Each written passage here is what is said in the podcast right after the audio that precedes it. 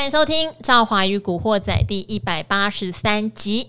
昨天有特别提到，昨天是比较可怕的一天哦，盘中跌了四百多点，中场是收跌三百五十二点。不过呢，呃，不管在《赵华与古惑仔》或者是理财达人秀，我们都有特别提到，昨天比较像是所谓一次性的宣泄哦，因为鲍尔会在 Jackson 后讲那么放鹰的呃言论，并不是太意外。早在一两个礼拜前哦，其实就有端倪哈。昨天在节目中也说得很清楚，就是美国的各央行的分行行长都有提醒 鲍尔，你不要跟我讲的太轻松啊！你前一年讲说通膨哈没有很严重，结果完全打脸哦，有没有？所以其实早就已经预测说鲍尔会讲得比较严肃哦，然后会讲得比较紧缩，包括九月的升息，现在如果看 FedWatch 也已经往三码的方向跑了。当然，市场比较震撼的是说，他有特别提醒，因为他的通膨的目标哦是要降到两趴，两趴很远呢，两趴搞不好看到后年哦，所以他也暗示着，应该说明示着，明年是不会降息的。好，种种加在一起，昨天就一个重挫，可是重挫呢，留了一个一百点的下影线之外，那专家也有解读说，啊，都已经讲成这样了，哦，还能留下影线？看，看来没有什么事情吓得倒这个市场了。好，不知道是不是这样。我们今天继续延续这个话题哈。今天来陪大家的是大家非常喜欢的股市暖男报价天王幸福哥。Hello，大家好，我是幸福哥哈。这个最近震荡很大哈，特别来帮大家呢一起聊一聊哈。接下来我个人对盘市的看法，那也希望大家能够有收获。好哦，因为今天盘势就回稳了。对，昨天虽然道琼跟费半还是黑的，可是夜盘就已经收红了，好像就有点暗示啊。是，那今天早上日韩股开盘都是涨。所以台股今天也收一个小小红。好，那幸福哥就你的观察，我不晓得你会不会觉得昨天的三四百点算是一个宣泄成功，还是有什么我们要注意的哈？因为景气，因为你知道我们看基本面的，我们大概可以预测到，我觉得最坏的时刻还没来。嗯，可是各项指标，嗯，好像最坏的时间又已经过去了。怎么来综合评估这件事情？呃，我们可以从几个面向来谈了哈。第一个，我们讲一下大家比较常用。用的或者说比较多人用的技术指标好了哈，那现在其实季线今天已经是八月底了嘛哈，那也就是说如果大家仔细去看的话哈，季线哈接下来呢准备要扣啊这个大盘六月那一波急跌段哈，六月那一波是杀了超过一千点，也就是说呢接下来一段时间了哈，不要说大盘大涨哦，大盘呢只要维持在大概一万四千点之上的话哈，接下来季线就会慢慢走平，然后呢。呃，有机会往上扬哦，所以呢，其实技术面的角度来看的话，我们常常讲季线是一个多空非常重要的分水岭嘛。哈，如果说接下来九月哦，让这个季线扣底完六月那一波急跌段之后呢，季线就会走平甚至上扬。那大盘呢，我们刚刚就讲了，不用大涨，你就维持在这个位置，哈，一万四千五百点到一万五千点这边呢，其实它自己就会站上季线了，哦，它自己就会站上季线，这是第一个了哈。再来第二个就是说呢。有关于哦，大家对于通膨的看法了哈。我想，呃，上个月公布的这个最新的 CPI 已经掉到八点五嘛，之前最高是九点一嘛。那接下来的看法就是它还会持续降，但是不会降很快。但是呢，九点一应该是确定是这一波的最高点哦，因为包括油价。哦，那扣除掉欧洲的这个天然气这个价格还在创新高之外，其实大部分的原物料商品啊，不管你讲的是农粮啦，甚至包括像金属啦等等哦，很多的原物料其实呢都已经开始回档哦，所以呢，这个应该是这个六月的九点一啊，哦，美国六月的 CPI 九点一应该是这一波的最高点，也就是说呢。或许了哈，这个呃，整个景气的衰退还没有真的到一个转折点，但是呢，CPI 的转折点说不定已经出现了哈，这是一这是另外一个观点，也就是说，除非再出现什么意外啊哈，就比如说哦，这个这个第四季突然又给你爆出一个哇，这个 CPI 又冲到九，那当然另当别论哈。如果照这个像这个照这个状况，可能呃上个月八点五，那这个月出来，比如说哦八点五或八点四，慢慢降，那可能到十十一十二月有可能就掉到八以下。那代表呢，其实哦，市场对于通膨哦这个议题呢，就还是不能放松哦，就像林总会讲的，但是呢，也不会说哦一直在创新高，让大家很紧张哦。所以，其实我觉得在这个位置上来说的话，了哈搭配哈，如果大家有兴趣去研究一下，呃，台股也好或美股的历史哈，其实。我们把一年分作四个季度好了，其实每年最好做的大概就是第四季到第一季这个时候，刚好时间点也也配合了哈，所以我个人的看法是比较呃，你说太乐观好像也不对，但是太悲观好像也怪怪的哈。我个人是比较偏中性，因为你从大盘的呃这个成交量就可以发现，其实今天呢，大盘虽然弹了一百多点，我们讲加权指数哈，可是实际上它没有量。哦，两千亿都不到，可是呢，OTC 啊，哦，就是中小型股 OTC 啊，虽然现在这个农历哈七月已经过完了哈，不过最近小鬼还是这个非常的这个精神非常好啊，你可以发现盘面上哈这个小鬼当家，很多的中小型个股呢还是依然非常的活泼，也代表其实这一波了哦一些内资控盘的，我想很多人在聊这个所谓的什么生技股之类的哈，你可以发现，诶，今天盘刚网住有的已经。又创新高了，哦，所以说内资的这个部分，因为它比较不受到国际大环境的影响，它只要找得到它的这个利基点，哦，找得到它的着力点，其实很明显看得出来，这个内资呢，到目前为止哦，对这些中小型股呢，他们其实也都还没有撤退的迹象了哈，所以我觉得接下来这一段时间，可能九月它还是呃不拖震荡整理哈，但是呢个股的表现，我觉得差异性会非常的大哦。好，个股表现差异性非常大。不过，其实幸福哥这段时间以来，嗯、都有帮我们分享，呃，从下半年甚至到明年看好的产业，有时候没有那么难。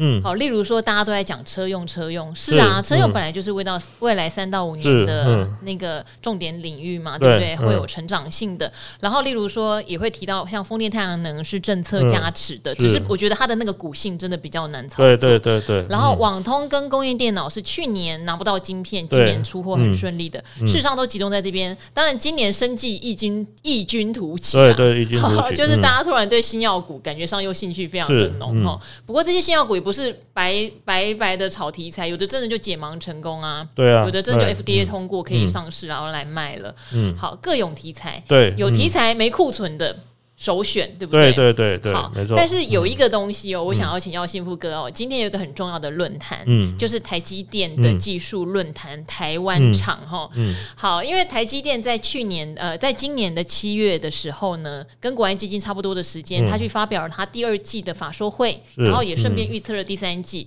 到目前为止，我还没有看过谁讲的比台积电好。嗯，就是他真的是信心满满哈。是，嗯、然后包括预测二零二三年就继续成长哈。三奈米的客户他也觉得是稳稳的。嗯，在今天的台积电技术论坛，总裁魏哲嘉讲出来的话，好像大部分也都非常乐观。嗯、有没有一些重点摘要可以帮大家做一点解读？再来是，但是我这边必须说，嗯、我其实有听到台积电明年先进制程的一些杂音。嗯，那魏哲嘉有讲了一句话。三纳米有说不出的困难，嗯、我觉得这句话其实有点话中有话。嗯、好，到底要怎么来看待？呃，台积电是这样子哈，我们以半导体的上游来看的话哈，确实了哈，它是这一波呢受到的呃这个冲击是最小，我想也跟它产业地位非常特殊有关系啊，因为。现在先进制程里面呢，在十纳米以下哈，有量量产能力的大概只有台积电跟三星了哈。Intel 是一直说，诶，我可以做，我可以做，但是呢，它似乎我要等美国哈政府把钱拨给他，他才有比较大的资金呢，可以去盖厂房来做生产哈。而且呢，近期还有个重点就是哦。呃，这个三星呢，前一段时间不是发表了两款哈最新的折叠式手机嘛？一个叫 Flip，一个叫 Fold 哈，嗯，一个就左右开，一个是上下开的哈。是。那过去来说的话，三星呢，他们就是呃手机一般来讲，他们用的就是自家的晶片哦，不然就是拿高通的晶片，但是呢，高通要在三星呢代工生产哦，所以呢，他们其实是有点呃互利互惠的哈。不过呢，这两款呢，三星的旗舰机很妙的是哈，他们是拿高通的晶片没错，但是呢，不是三星帮他们代工的。那大家刚刚我们讲过了哈，在十纳米以下先进制程，除了三星以外，剩下就是一家台积电了。也就说，其实连三星自己都惊惊了哦，就说万一我在自己拿来做，然后呢，那个晶片可能良率太差了，又过热，到时候又被消费者骂翻了哈。所以呢，它最最保险的方式就是。我拿高通的晶片，我也不要自己设计的。我拿高通的晶片，然后呢，高通你去找台积电下单来做哦。那这样子的话呢，这个可以确保我手机呢，到时候卖可以卖得好一点哦。所以你看，其实连这个常常这个这个这个在那边嚷嚷说，诶，我多厉害，怎么怎么，其实你看，连三星都还是要拜托台积电哈，来寻求它技术上的一些这个资源了哈。所以我觉得台积电呃状况是 OK 的哈，状况是 OK 的。那当然，台积电好不代表所有的半导体上游都好哈，特别是先进制程，大家看到今年像联电啦、力基啦、世界先进这一些，就是先进制程比较高的哈。其实，呃，大家的看法都相对比较保守哈。其实也跟他们的产品现在库存比较高有关系。那至于刚刚赵华讲到有关于明年哈这个三纳米的一个部分哈，我听到是这样，就是说，因为先呃这个制程越先进，它开发好、研发好等等，甚至制造的成本就越高。那有的客户会认为说呢，诶，这个好像成本贵了点了哈，所以呢，他们现在研研研发一个，就是呃，我成本降一点，但是我可能精细度也好，或者说我在制作工艺上没有到三纳米那么样子的一个精细哦，因为可能有的晶片设计上也不需要到那么难的工艺了哈。那呃，听说就是说客户希望成本降一点哈，但是呢，你你可以也把这个技术稍微简单一点没关系啊。听到是这样哈，所以我觉得接下来台积电发展的重心，今天这个呃魏哲家总裁他其实也说了哈，手机当然今年上半年都不好，但是呢，现在手机的晶片哦占台积电的营收比重大概只有四成啊，哦只有四成，所以呢，其他像什么车用啦、高速运算啦、云端啦、伺服器啦，哈这些。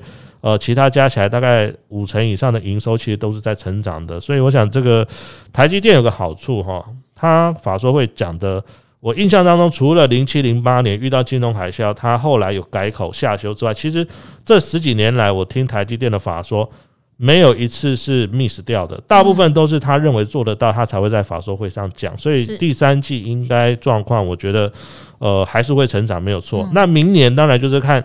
库存的消化状况哈，我们上次其实有在答案就说过哈，如果呃库存消化的快一点，可能手机明年上半年哈，甚至第一季就有机会呢，呃，特别是中国大陆部分呢，手机的销售就有可能转为正成长哦。那明年的下半年呢，看这个手呃这个 NBPC 消化的如何了哈。那如果也好的话，可能下半年呢。这个这个也是占了这个半导体哈或电子很大的一块，这个 NBPC 也能够回到正成长的话，或许啦哈。虽然现在大家看明年可能很多的经济学家看法还是比较悲观一点哈，但是如果说这个库存最近这一个月哈，最近这几个月能够快速的去做一个呃库呃去化的话，或许啦，明年的状况呃就是。市场上这样乐观的时候，大家看很乐观。像去年底，我们在来录节目，我们就说，诶，这个这个呃，消费型电子产品、手机、M B P C 这些可能要很小心。可是那个时候，呃，很多的市场观点，甚至包括像公司自己本身那时候看法，其实都还是相对乐观。可是没想到，哇，经过半年之后，真的很多东西是卖不掉的 哈。那现在换反过来说，当厂商也好，或者说当市场大部分人很悲观的时候。或许明年的状况就没有大家想象那么差。当然，这一个大前提就是，呃，第一个库存能够消化的掉哈，那慢慢这一段时间消化掉。那或者说呢，像最近困扰最最这个严重的，可能就包括像是。呃，这个乌俄战争呐，哦，会不会有转圜的余地？甚至呢，包括像最近大家也在讨论一个问题，最近这个气候异常嘛，好，不下雨的地方下大雨啊，该下雨的地方呢都不下雨哦。那如果说气候的状况也能变得比较这个正常一点哈，那因为气候异常甚至缺水，有时候会影响到这个农作物的生产哦，那也可能到导致可能明年粮食的价格呃这个会比较高，所以如果说。这几个问题能够充分解决的话，然后或许明年的状况也不如大家想象中那么的悲观。但是很多事情还没有发生之前，我们只能边走边看。哈，我们就是提出几个大观点，包括像库存的消化，哈，要要慢慢能够解决。再来，包括像是这个乌俄战争，哦，因为现在真的有点歹戏托棚了，哦，歹戏托棚。那听听大家市场在讲说，因为冬天呐，哦，欧洲地区，而且他们那边纬度比较高，会非常的寒冷。那会不会大家打一打之后就说啊，太冷了，我们不打了，就大家回家算了哈之类的了哈，也有可能，因为呃这个这个这个事态的发展其实这个很难预料哈。最后一个就是我想天气的因素了哈。如果说该下雨的地方哦，这个能下点雨，而不该下雨的地方也不要下太多，变成洪水哈。那我觉得对于整体的这个大环境或经济状况也都会有比较好的正面方向的发展哦。好，那台积电的技术论坛哈，这边赵海看了几个重点。当然，我觉得很建议大家，如果对这个论坛魏哲家发表的言论去有兴趣的话，可以上网，已经非常多的新闻有摘要了。那 CC 哈，就魏哲家他是比较乐观。是 刘德英是比较中性保守，嗯、因为他们负责的业务范围不一样哈。魏哲江他有负责到台积电的，就是主要业务端的，对他比较业务端，好，业务端讲话就会这比较有张力，是 比较吸引人哦。好，那他特别有提到几个，我觉得也是市场的疑虑，他也算是间接的回答了。例如说晶片的量哦，嗯、他说现在晶片走向三 D IC 堆叠。就是等于同样一个功能，因为大家要求的效能越来越好哈，运算的呃数据越来越多哈，荧幕显示的需求越来越亮这种的。那通常一颗本来的呃一个本来的产品，例如手机哦，它的 IC 使用量是以前的两倍到三倍，好，所以现在又运用到所谓的三 D IC 堆叠的技术哦。另外，像是车用半导体，嗯，他说未来的车用半导体每年的年需求是增加百分之十五。他说这也是他们支持扩产的原因哦。嗯、很多人说啊，你扩产明年就供过于求，但他的意思是有很多新产品的运用，本来就会让 IC 的不管是量或是它的纳米技术都是越来越要求，嗯、所以这个扩产是势在必行的。好，他也解也等于回答了说，哎、欸，你会不会这样一直扩啊？未来 IC 就不值钱的这个事情哦。嗯然后第三个，我觉得他有点埋下伏笔。他提到说呢，管理供应链变成一个非常重要的事，而且这牵涉到地缘政治，嗯、其实也就暗示着台积电要去美国设厂这件事情。他说：“你看一台车五万美元，却因为一个五美分的晶片，你可能就没办法卖。好、嗯，那还有很多的设备啊，哈，缺少一个十美元的晶片，你设备也出不了货。”他说：“未来这个供应链如何快速而顺畅？”是非常的重要的，牵涉到地缘政治，所以要到美国设厂嘛，哈、嗯。然后他说，但是这个地缘政治会让成本快速增加。好，这个也是我觉得小小隐忧啦，因为我知道台积电台湾厂的人已经知道，有部分的呃产线，尤其是先进制程，真的是要移到美国去了。嗯，那这个成本势必增加，没有错。嗯，好，所以未来台积电的毛利还会不会这么漂亮？哦，这个就真的是需要观察的。那他也酸了一下他的同行喽，就是 Intel 跟三星。嗯、他有提到台积电绝对有能力设计产品，但我们也绝对没有产品，因为我们只帮客户代工，跟每个客户的合作都是独一无二的。跟台积电合作，嗯、我不会抢你的设计、嗯。对，这点蛮重要的、啊对。对啊，三星有出 IC 设计晶片嘛，Intel 也有自己的 IC 设计商品嘛，哈、嗯，所以。下给台积电，大家最放心了哦。嗯、那当然也提到五纳米的话，他们的量目前是全世界最大的，根本没有人追得上。三纳米的话，今年下半年就已经快要开始量产了。好，他说不要只是好看哦，还要实用。那当然，二零二五年有所谓的二纳米喽。二纳米他也强调，我们绝对是体积最小、效能最强、技术最领先。嗯、好，通通都非常的棒啦。好，通通都非常棒。那包括三奈米的部分，也可能是真的下单很踊跃，但但是大家都嫌贵，所以他们也在做一些因应哦。嗯、好，只是呃，台积电的股价能不能涨？我觉得这个就不一定哦，因为它的股本 size 就是非常的大，也要外资的支持。对，哦，能涨到哪儿不一定。可是你可以去注意它先进制程相关的设备商嘛，这个一定是优先受惠的。嗯好，那今天趁着幸福哥来呢，嗯、我们有一些很重要的问题哦，要请教幸福哥。尤其有一个问的很长，我看了好一会儿哦。我觉得他跟幸福哥是绝对相关，的幸福哥很厉害，因为他并没有讲他在哪一家，幸福哥马上就猜出他在哪里上班，蛮、哦、好，好猜的啊，蛮好猜的。我那时候因为我他写的很长，所以那时候我没有仔细看哈。好，大家来听听看他的问题哦。为什么跟幸福哥很有关？因为这个人在南部的钢铁大厂上班哈。他说：“老翁懂不懂？你不是老翁啊！你说你未满三十岁啊，年轻的年轻人呢？你说未满三十岁，在南部的某利他钢厂，然后我想什么利他钢厂？”这这很好懂啊，因为我们常常讲说什么要让利啊，什么照顾中下游，那想来想去就一家中钢嘛。好，我们就帮你解解答哈，应该你就是中钢的员工哦。好，你是一个产线的轮班的新人，想咨询一下投资问题哦。你说目前公司有持股信托补助百分之二十哈，但是要绑十五年才能领回来。好，公司是钢铁产业，又是景气循环股，又要利他哈。所以会觉得啊，我存这种信托真的好吗？但是前辈们就鼓吹我们年轻人做投入，但我用定期定额的网页试算哦，如果我存台湾五十的获利还比较好，诶，存台湾五十比存中钢好吗？有可能哦，有可能，有可能哦，嗯、哦。然后而且我还幻想着要买房，请问我的想法正不正确？但是同事们却全部都几乎在投呃持股信托，所以对自己的做法有点疑惑。这是第一个问题，到底要持股信托，还是我应该存零零五零？那第一个，第二个是目前定期定额做零零六二零八，还有零零八七八，零零八七八就是国泰永续高股息，然后比例是二比一。那因为之前我们有提到吼，年轻人干嘛存高股息？年轻人你还不需要现金流，你应该去追求绩效啊。嗯。但是他说我分享我的想法是说啊，就有领一点钱回来比较心安呐、啊，不配息会觉得很害怕钱打水漂吼。好，但是现在有受到股癌还有我们节目的影响，想说我要不要只存零零六二零八就好了？好，他说虽然损益是负的啦，但他觉得台湾国运吼二三十年后台湾经济应该是持续发展，这是第二题。好，第三题哦，目前有心理准备哦，每个月的奖金会没有了，然后还呐喊钢铁业，你何时有救啊啊啊！所以呢，他现在有在扣台泥跟合库金。嗯，他说因为没有奖金了嘛，那是不是要停扣？台泥呢，他也觉得是景气循环公司哦，投台泥到底是不是错误的做法？想要请教幸福哥喽。第四点就有趣了，他说他未婚，而且他觉得他不会有后代，不要这样嘛。对不对？幸福哥也未婚，幸福哥来给你开导一下。哦、他说他想死后把钱哦留给手足的孩子，嗯、请他帮忙拜祖先牌位。嗯，因为妈妈一直碎念：“哎呀，你没有后代，祖先会没人拜。”哎，他还没有三十岁就想那么远，南部人真的很淳朴啦。嗯。他说：“但是呢，我又怕留钱给他们呢，手足的孩子会乱花钱。请问有没有什么信托方式可以指定使用用途，例如医疗、祭祀、学费？”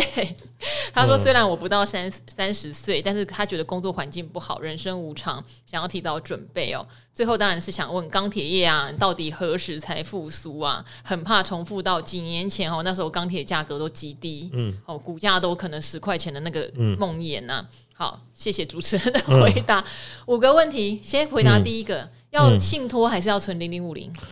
应该是说看他怎么去计算，因为我不知道他计算的标准。因为他说公司有所谓的呃存股信托，而且要补助嘛，也就是说以补助二十，对对对，也就是说可能。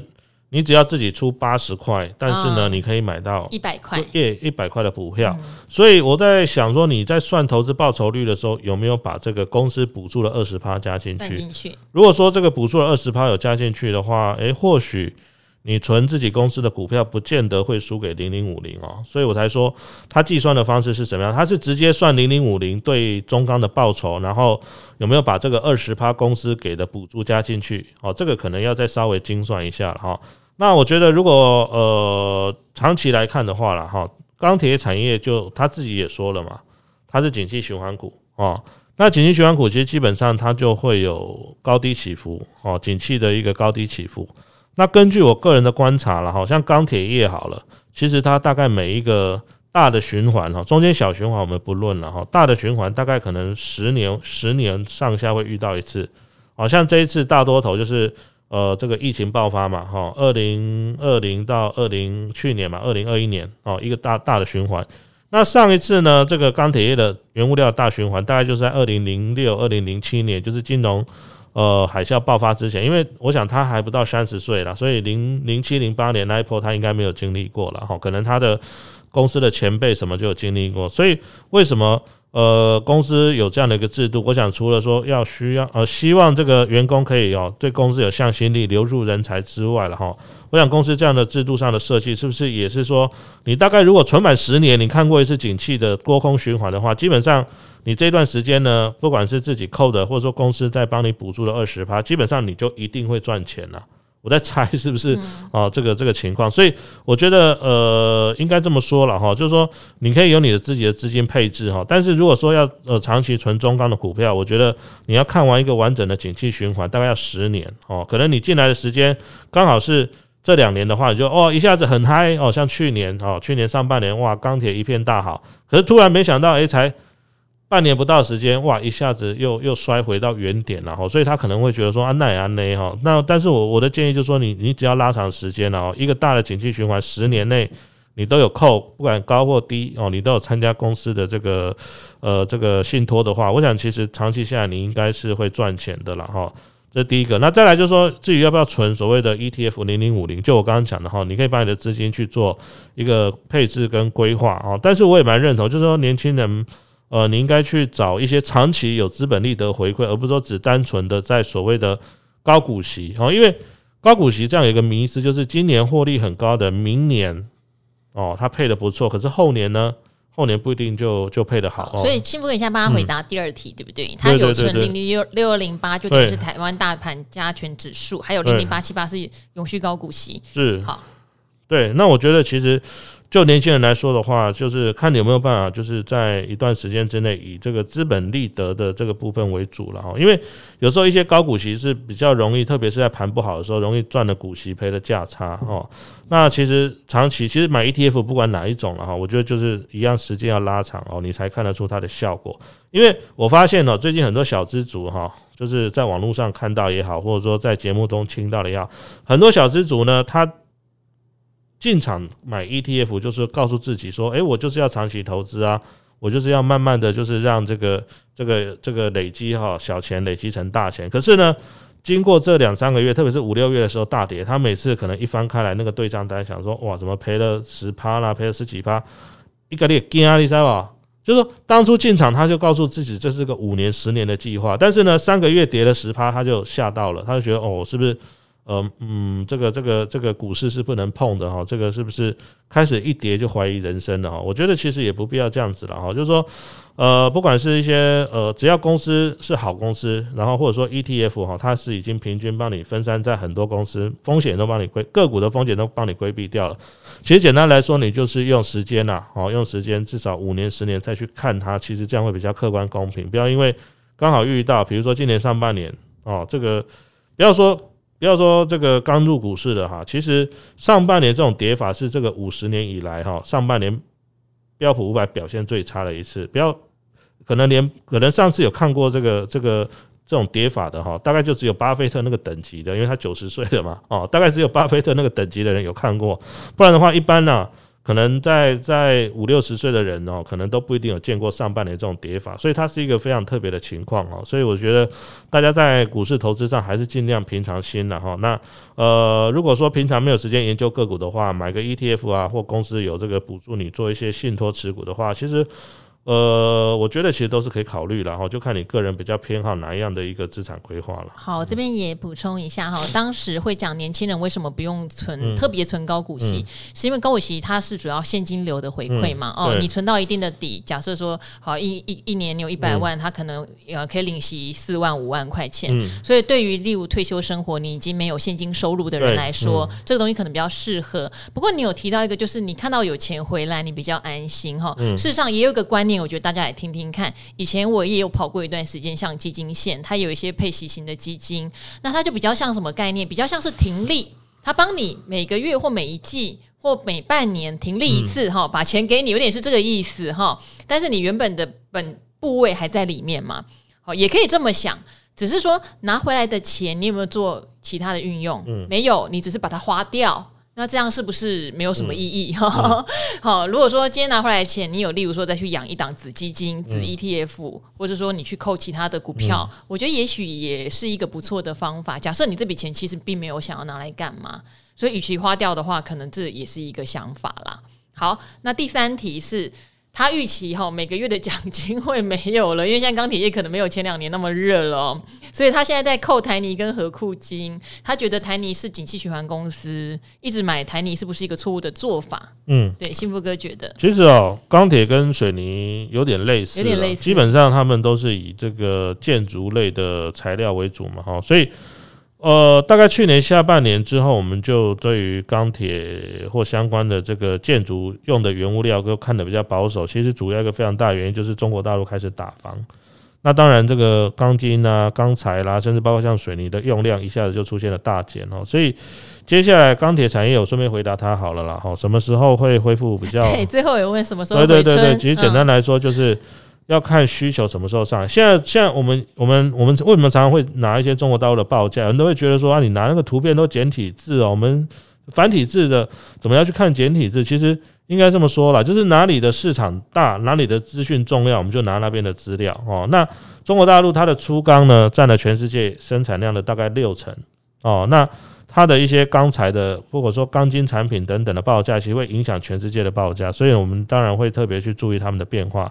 所以呢，简单来说了哈，钢铁什么时候会恢复？其实现在中国大陆的钢铁的状况就是产能跟需求都是减的哦。那其实一个产业最好的方式就是我产能不变，但是我需求增加很大。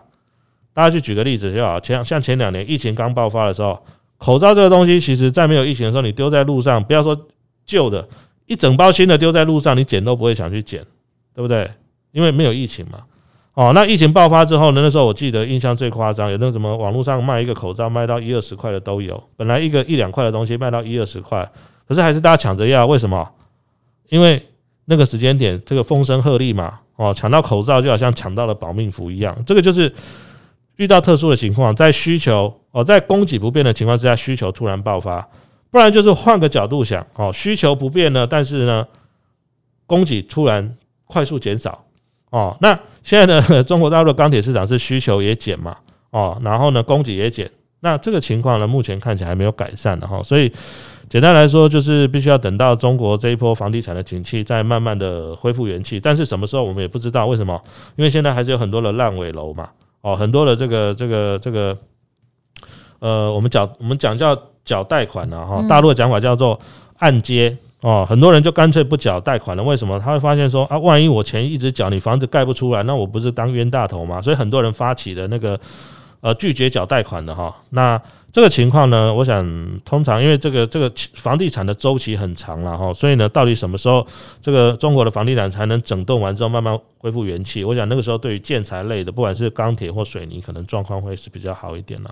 好，那当然他还再问了一个，就是未婚，嗯，也觉得自己不会生小孩，嗯、想要把钱留给手足的小孩帮忙拜牌位。其实信托指定受益人是 OK 的，可以啊。可是信托指定受益人，呃，能不能指明说他只能用在医疗上或祭祀祖先上或学费上？能不能分这么细？嗯、可能你要去银行问一下。嗯，对，因为这样我我我不太确定。其实其实这种情况哈，通常都是懂字辈人在做了哈。如果说你真的呃留下一笔钱，想给你，比如说跟你比较亲近的这个这个这个子侄辈的话，我觉得到时候再来规划，因为他还不到三十岁，他在想这个问题，我是觉得有点奇怪了。因为可能这个是要四十年、五十年之后你才会遇到的哈。那有时候我们有时候开个玩笑讲了哈，就是四三十年之后、四十年、五十年之后这个。这个局势会怎么变化？哈，说不定到时候外星人就来了啊，还是说我们已经移民火星了啊，对不对？你你你还是想说我钱要怎么分配给这个侄子？我觉得，如果今天你是七七八十岁的长辈来问这个问题，我会慎重的回答你了啊，甚至帮你去查一些资料。但是我觉得我都没在想这个问题，你三十岁不到你在想这个问题，我是觉得你不如把这个时间好好的，比如说哦，你觉得现在工作很辛苦，那现在其实很多年轻人我知道的哈，除了白天有份。正职之外，有的还会去斜杠嘛？那你斜杠有很多，比如说，呃，我去找个什么兼职外快，我觉得这个才是才是比较你这个年纪应该去想的事情，不是说还不到三十岁你在想说我死后钱要怎么给人家，我觉得这个有点想太远了啦。而且我觉得这样子有点让你让你自己就是把时间花在一些很琐碎的事情上面，我觉得这样其实其实，嗯，我我我个人是觉得我是我我已经四十几岁，我也没没在想这个问题，我觉得他想这个真的有点。考考虑的太早了啦，嗯，想太多了啦。通常信托是这样哈，分成大部分啦哈，例如说有钱人他害怕子女乱花，对对对对，他会把钱信托起来，说他可能到几岁可以领多少钱哈，分批把他领出来，免得变败家子嘛。对，那另外一种就是说，例如儿女有一些残疾。然后害怕自己离开后没有人照顾儿女，哈，像智能的问题或什么，他可能会指定一个受益人啊，这个受益人必须照顾这个孩子，帮他管理。像这种的，那你说后代哈，就算是你呃手足的后代哈，真的有拜拜，那如果你手足的后代没拜拜呢？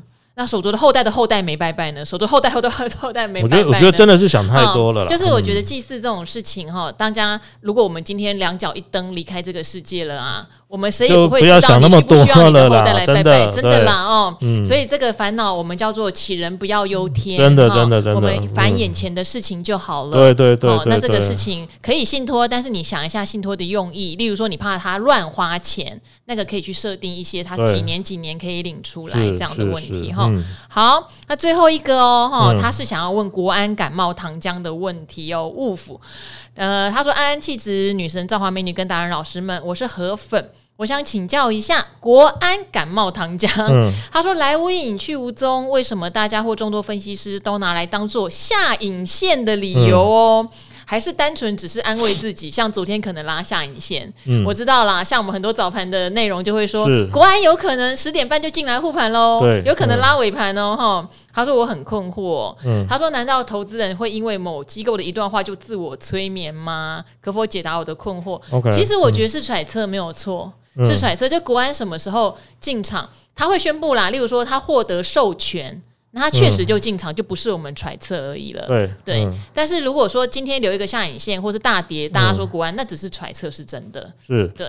那当然，就像他讲的，国安基金来去一阵风了哈。那他其实最后到底什么时候进场，那买了多少，其实他也是一段时间才会公布嘛。哦，不是说他买了马上隔天或晚上就告诉你哦。所以这个都是事后我们才会知道。但是如果您有兴趣的话，其实之前呢报纸就有整理过哈。这二十年以来了哈，比如说从两千年哈，这个包括像是停建核四开始有所谓的国安基金护盘哦，这二十年下来，我我记得那份资料就是说呢，呃，国安基金呢也没有每次对，但是呢，它护盘成功的几率应该超过八成，而且呢，这大部分的时间里面，因为第一个它能够放哦，而且呢，它也可以自由的去做一些运作，其实呢，它的胜率也好，甚至它赚钱的几率都非常高。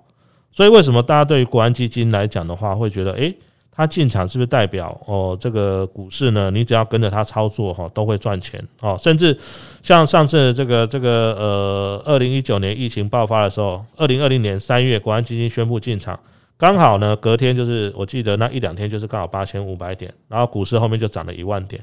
所以你说，诶，国安基金就这么巧，它进场就刚好是最低点。其实我觉得哈，呃，这几年哈，这个。